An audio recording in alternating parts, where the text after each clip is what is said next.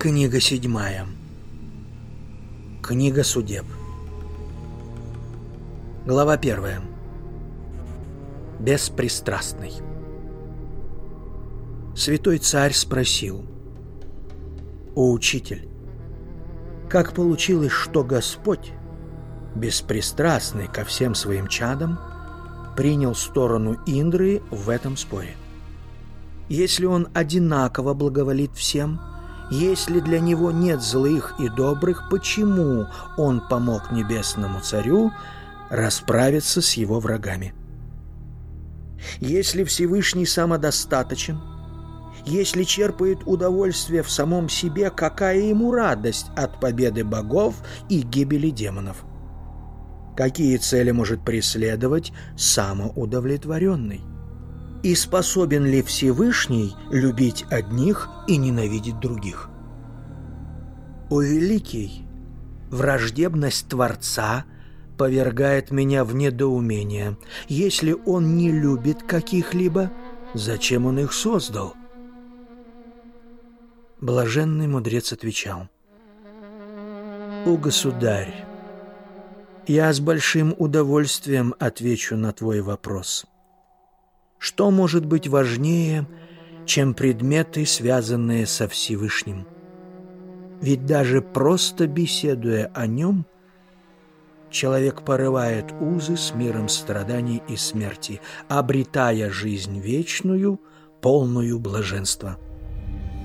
Для ответа на твой вопрос я поведаю тебе одно предание, которое некогда услышал от своего отца – Кришны Двайпаяны Вьясы, а тот от своего учителя, великого скитальца Нарады.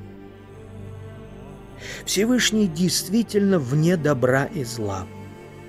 Для него все равны, и злодеи, и праведники. Он не рожден и не имеет вещественных качеств. И таким он не сходит в вещественный мир – он вне трех состояний природы – помрачения, возбуждения и просветления.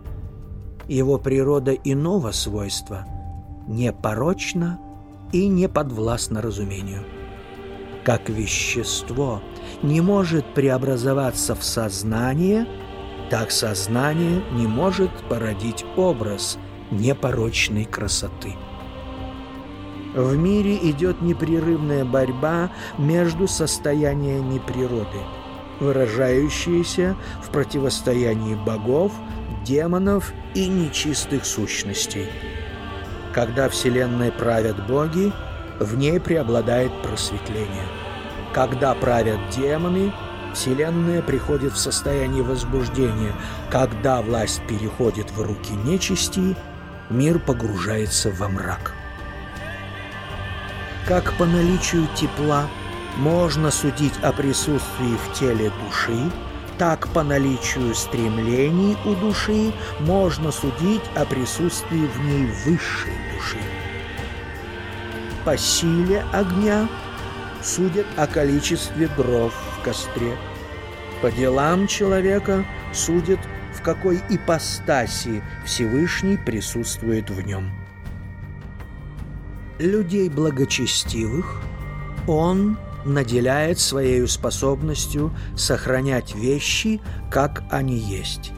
Людей от природы беспокойных он одаривает своей творческую силою. Людям с помраченным сознанием он дает в распоряжение свою разрушительную силу.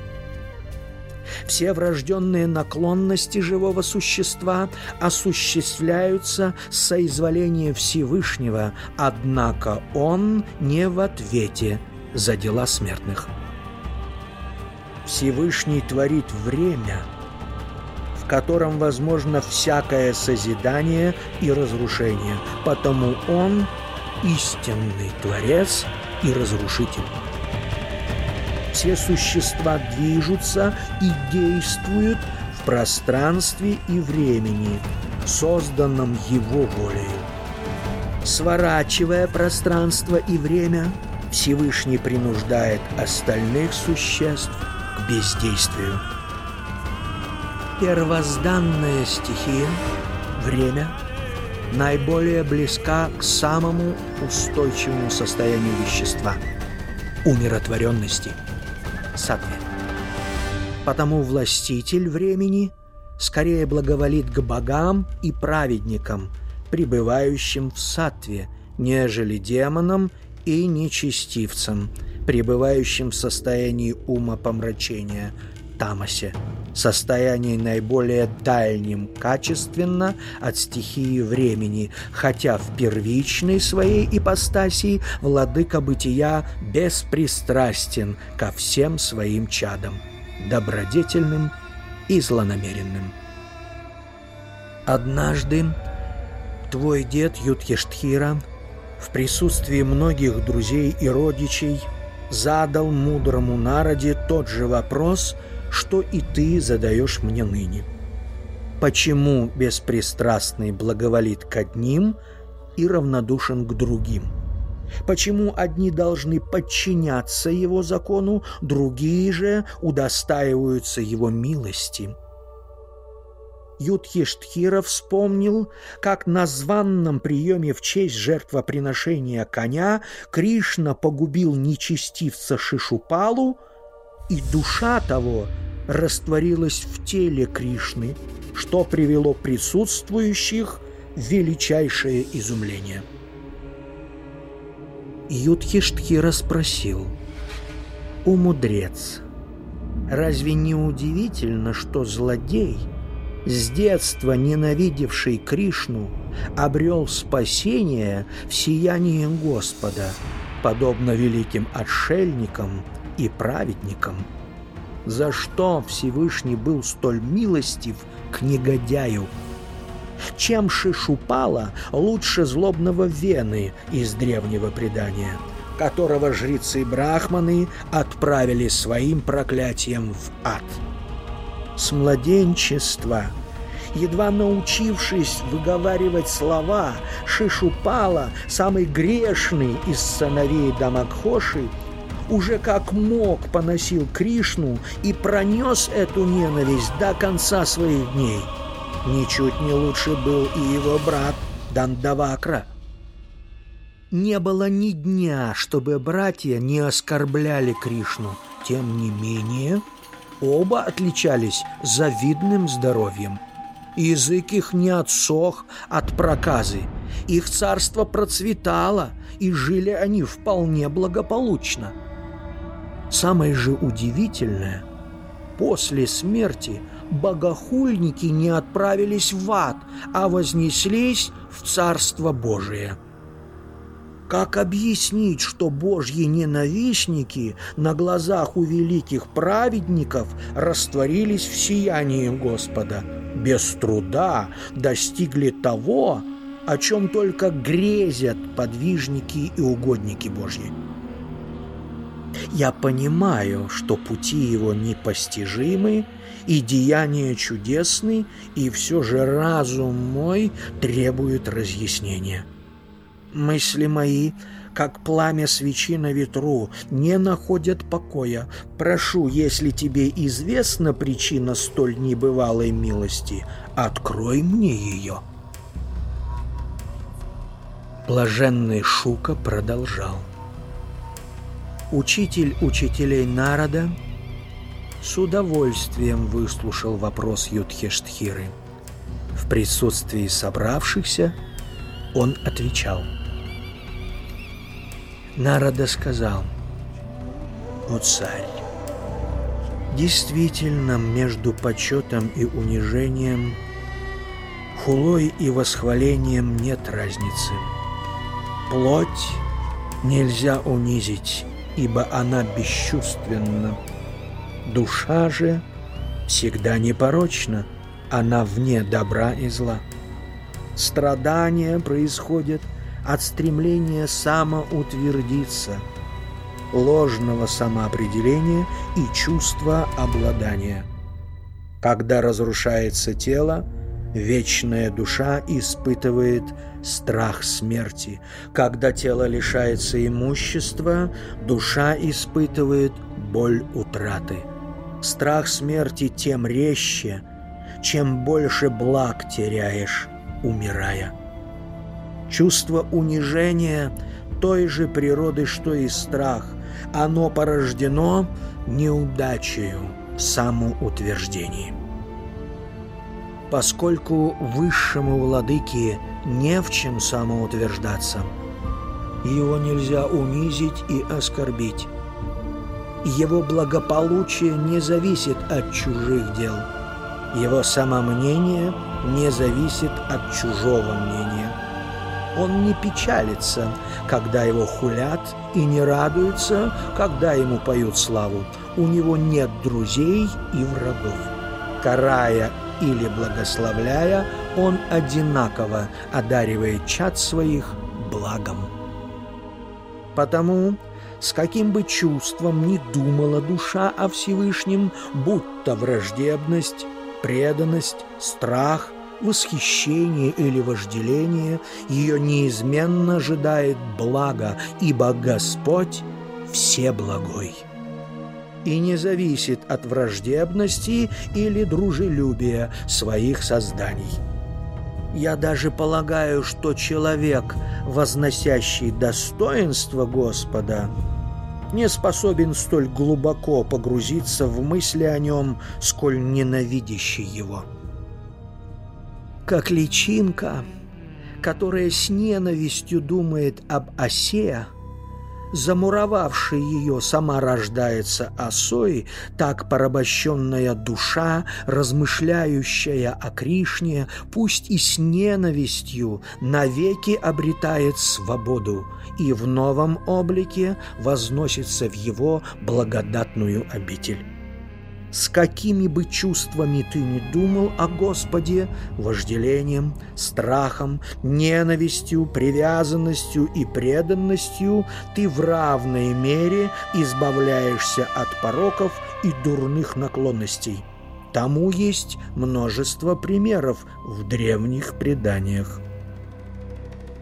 Юные пастушки – удостоились милости Кришны, питая к нему вожделение. Злобный Камса, благодаря страху перед ним, царь земли Чеди и его соратники, благодаря ненависти к Кришне. Ядовые родственной привязанности вы, пандавы, снискали его милость благодаря дружеской верности, ну а я, простой смертный, благодаря служению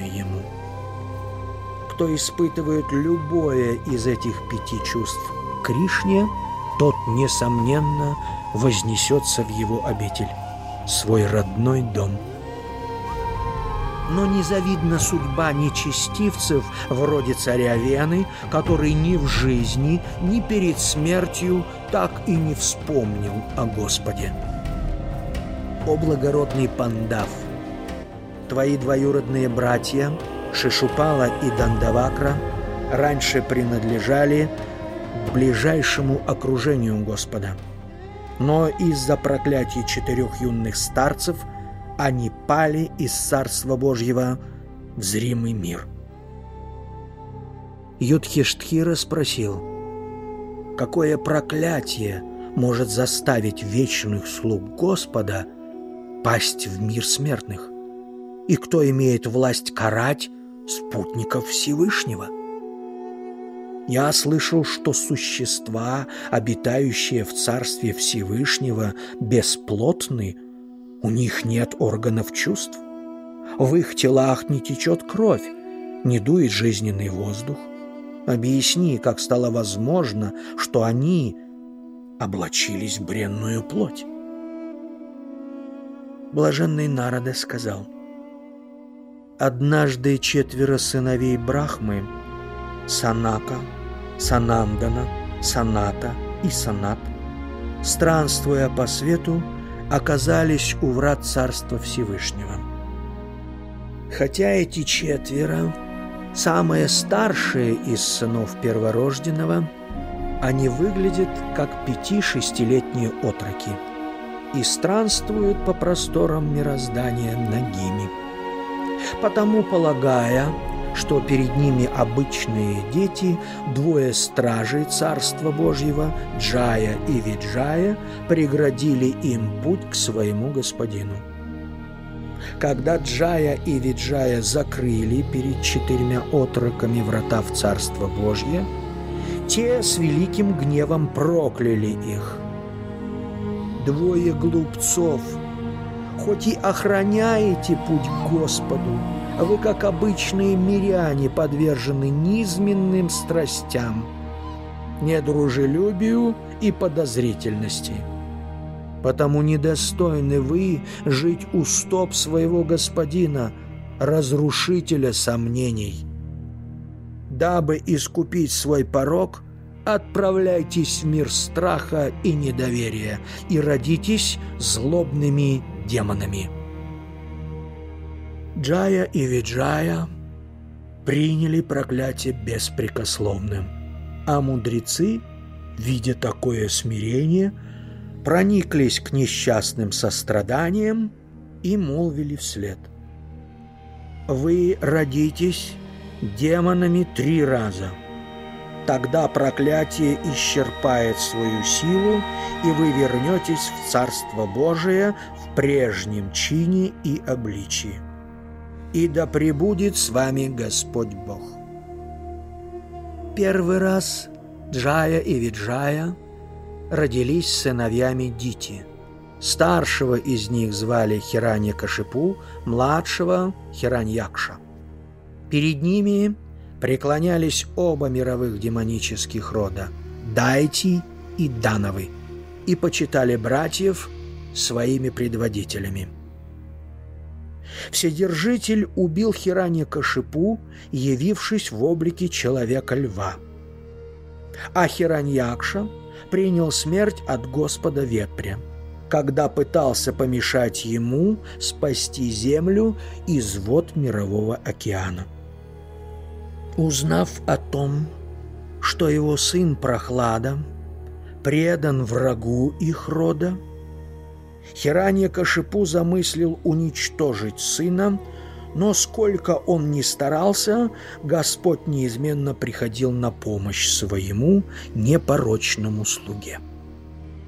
Всевышний действительно беспристрастен. Покарав злокозненного Хиранья Кашипу и защитив праведника прохладу, он оказал обоим одинаковую милость. Потом двое привратников Царства Божьего родились Раваною и Кумбхакарною, коих Вишрава зачал в лоне Кешини. Оба демона творили великое беззаконие во вселенной и притесняли богов. Дабы избавить Джаю и Виджаю от проклятия брахманов, Господь пришел в зримый мир в образе Рамачандры – и убил Равану с Кумбхакарною. О деяниях Рамачандры тебе лучше бы услышать из уст мудреца Маркандеи. В своем третьем воплощении Джая и Виджая появились на свет в семье воинственных правителей и приходились тебе двоюродными братьями. В тот миг, когда Кришна обезглавил их своим огненным кругом, они, наконец, искупили проклятие святых юнцов и вознеслись в обитель света. Многие жизни, пребывая в забвении, стражи Царства Божьего питали к своему владыке вражеские чувства и в ненависти своей постоянно думали о нем. Если мысли твои – всегда с Господом, Он не оставит тебя. Господь милостив к тем, кому Он не безразличен. Юдхиштхира спросил, «О Народа, за что Хиранья Кашипу столь сильно возненавидел родного сына? И откуда у демонического дитя взялась столь великая преданность?» Bogu.